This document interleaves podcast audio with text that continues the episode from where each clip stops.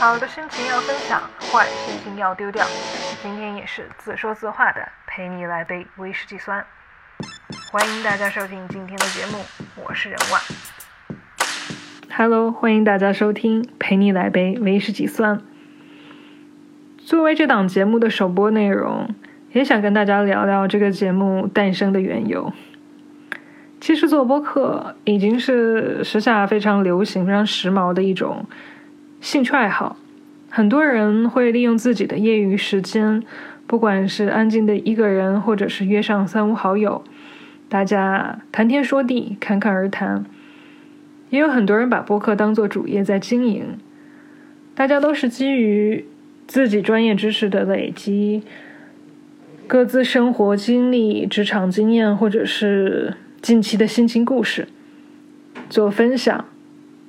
内容常常会引发共鸣，不同主题的节目，不管是在陌生的听众里找到知音，还是让一些听众醍醐灌顶，发现哦，原来同样的事情也可以从不一样的角度去观察分析。我觉得播客都成为了这个时代交流沟通的一项重要的渠道。其实我从很小的时候就对。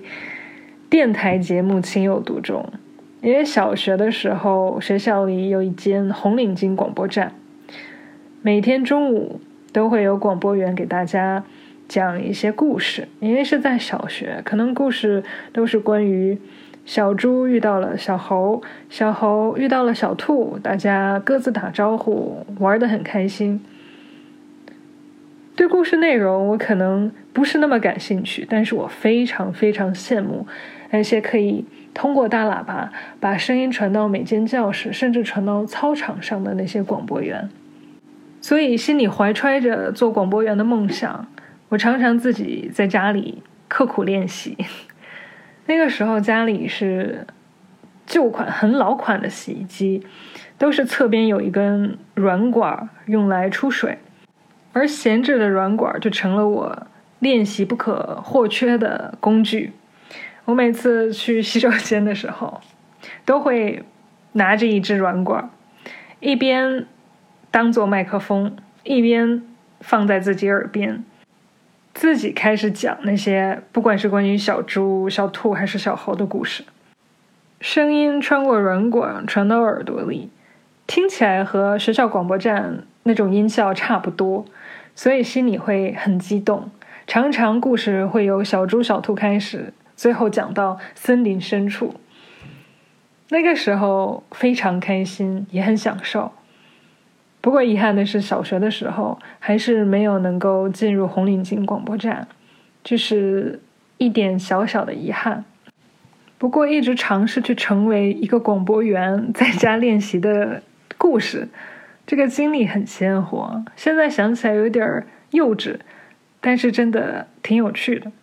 大概就是这种乐观的心态，还有自娱自乐的精神，让我成为一个比较容易在生活里能找到快乐因素的一个人，更容易挑出生活里值得庆贺和开心的部分，所以常常过得很快乐。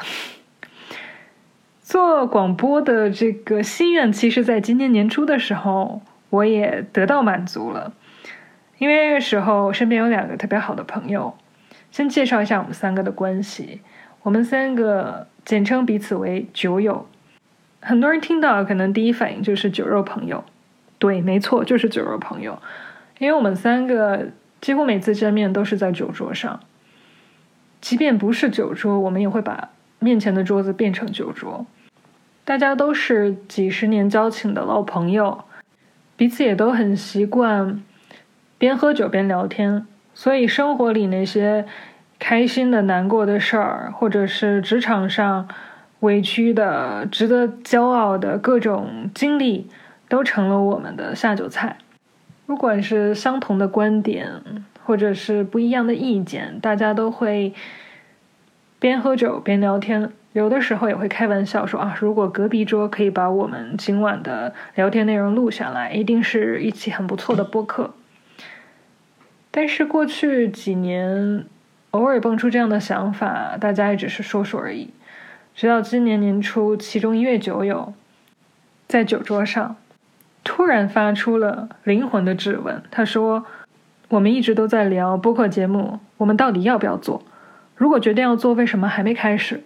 我们什么时候开始？”几句简单的发问，突然就像一个直球迎面击来，我就会发现。除了播客节目，生活里很多时候也有类似的场景。就比如你想看的电影，你想看的画展，你会因为工作忙，自己一直给自己找借口，说那我晚点再去，或者我下周再试试看。但是就这样拖着，直到可能电影档期过了，到了这个画展已经撤档了。那你只好安慰自己说：“啊，那以后再有相关主题的，我一定会及时去看。”或者一直想约的人，或者想做的事儿，因为自己的懒也好、累也好，各种说辞一拖再拖。其实，在进入社会之后，工作的压力或者是疲倦感，未必只在职场上有体现。你会发现，其实它会让你自己的个人时间被压缩的更不成形，或者是自己在自己的业余时间更容易妥协，好像你自己的那些兴趣爱好或者是一些新的想尝试的事物都成了附带品。你太习惯用工作忙做说辞，自己给自己找好借口说啊，那等以后有时间我一定会去试试看。因为本身工作压缩的个人时间里，你可能宁愿去跑跑步，宁愿去健身房跳跳操、骑骑动感单车来释放压力。当然，我也不排除很多人跑步去健身房就是自己的兴趣爱好。我会觉得一个人自洽和懒惰仅仅有一线之差。在分清这个区别之前，我觉得。那位酒友的几个简短的问句，真的是给我人生开启了新的阶段。其实，在我更小的时候，我觉得我是一个很果断、很勇敢的人。很多时候想去做的事，就一定会去尝试。所以，在我收到可以去德国交流的项目介绍时，义无反顾的选择去交流一年。回来之后，又对未来大学生活有了新的想法。想要到国外念书，那我就自己一个人从准备资料、提交面试、考试，一步步完成，去到国外读书。回来之后，选择自己喜欢的工作。在我发现工作本身没有任何新的挑战时，我也会义无反顾的给自己一个 gap year，然后带着行李一个人出去旅行。以前我觉得我做决定都是很干脆利落的。我想要尝试什么，那我就去试着做。但是近几年很明显，即便自己很感兴趣，可能也会先放置在一边。很多想要去了解的新的课程，也都一拖再拖，没有实际行动。所以那天喝酒聊天，突然听到这几句问话，真的是醍醐灌顶。也因为天时地利人和，刚好那个时候我们三个时间相对比较宽裕，也没有了这种继续拖延的借口，所以一拍即合，三个人通力合作，从前期的线上会议构思到申请注册账号，然后一起去录音，我觉得是一个非常完美的体验。虽然后续因为疫情没有办法再相聚录音，但是这个节目的开始真的是为我人生打开了新的阶段。就是我会停下来，不断反问自己那三句话，给自己一个自问自答的环节：你是不是想要去尝试做？你如果想要去尝试做，为什么还不做？那什么时候开始？我觉得这三句话虽然简短。但是非常有效，我不会再任由自己拖延下去。面对不能苟同的工作环境或者是工作内容，那我一定会很果断的直接退出。遇到想看的展览、话剧，也会义无反顾的买票直接到场。还有一些生活里看似微不足道，但是我觉得值得尝试的小事情，我也会去做。就比如我家附近的一个公园有游客服务中心，会给大家提供各种各样的服务。然而非常明显，这个服务中心里是没有开瓶器的。在一次忘带起子的前提下，服务中心的工作人员帮我打开了一瓶酒。我当时就觉得。这间屋子里一定需要一个角落来放开瓶器，所以回家找了一个多功能开瓶器，转天带着回去。其实，在路上心里也很犹豫，觉得这样会不会算是多管闲事啊？别人会不会觉得无理取闹啊？但是我真的是从实用角度出发，觉得这个事情值得尝试，所以就鼓起勇气直接去了客服中心。把东西交给工作人员，也做了解释，特别感谢他们帮助我，也希望这个开瓶器在未来可以帮助更多的人。万万没想到，工作人员非常开心，彼此感谢之后呢，又互相聊了很多，那天收获了特别特别好的心情。所以你看，生活里很多小的事情也足以让人兴奋不已。所以。想做就去尝试，这个口号并不只限于那些极限运动，比如你突然有一天想去学跳伞，想学潜水，这些都可以。但是也不要忘了，当有一天你突然想去挑战一本比较厚的小说，当你想要试着每周给自己换一束鲜花，想起一位很久没联络的老朋友，或者是想回家抱抱爸妈。这些看似很小的事情，其实也很重要，也都值得被认真对待。既然想到了，那就去做吧。就好比几个月前，我也尝试自己做了一个微信公众号，起因是我妈是非常喜欢用文字表达的一个人。我记得还是我初中的时候，因为那个时候处在叛逆期。有很多非常特别执拗的情绪。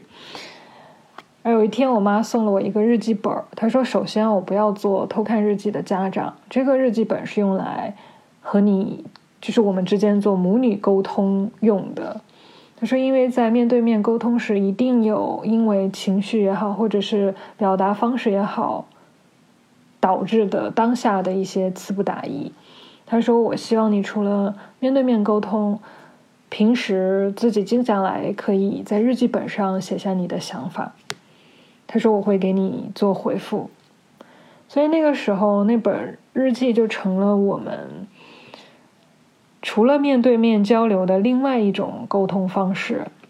不管是我对爸妈有了想法、建议，或者是我在学校有了一些。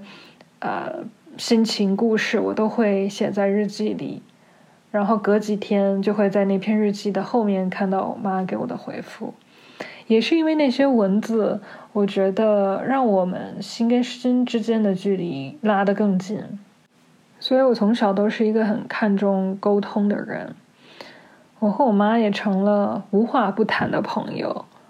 所以之后，即便是在国外读大学，每个暑假回国。当天，她一定都会准备好几瓶酒，说为了帮你倒时差，今晚我就陪你不醉不归。所以当天晚上呢下酒菜一定都是最细腻、最劲爆的一些故事跟经历。我和我妈是一直都会什么都会聊的，不管是关于人生感悟啊、恋爱经历啊，或者是自己在职场人际上的一些。想法或者是困惑，都会是我们聊天的主题。特别喜欢和我分享一些近期看到特别有感触的电影啊、书籍啊。我知道他一直都很希望把自己的故事写出来，我其实也很期待。但是之前我做的都是鼓励，说那好，你开始写会很支持你，你要开始构思你的小说的人物啊。可是我觉得这些都还是很虚的，所以在经历上次灵魂发问之后，我改变了态度。什么事情只要值得尝试，那就去做。那我就自己建立了一个微信公众号，主要就是希望可以帮他把他写出的故事分享出来。有的时候我会觉得和我妈聊天的时候，她的观点不光是新潮年轻、开明的，甚至我觉得比我还要超前。我在想，如果他和我一样年纪的话，一定会比我尝试更多更新鲜的事情。那我现在能做的就是给他提供一个平台，让他抒发自己的很多情绪，跟更多人去分享他写下的这些文章。所以，鉴于他之前都是会陪我不醉不归，那我的公众号就叫“陪你来杯威士忌酸”。可能很多人会好奇，为什么要用威士忌酸？这款酒是我特别喜欢的一款调酒，也是我跟朋友如果去到一家新的店，会用来衡量调酒师功力的一款酒。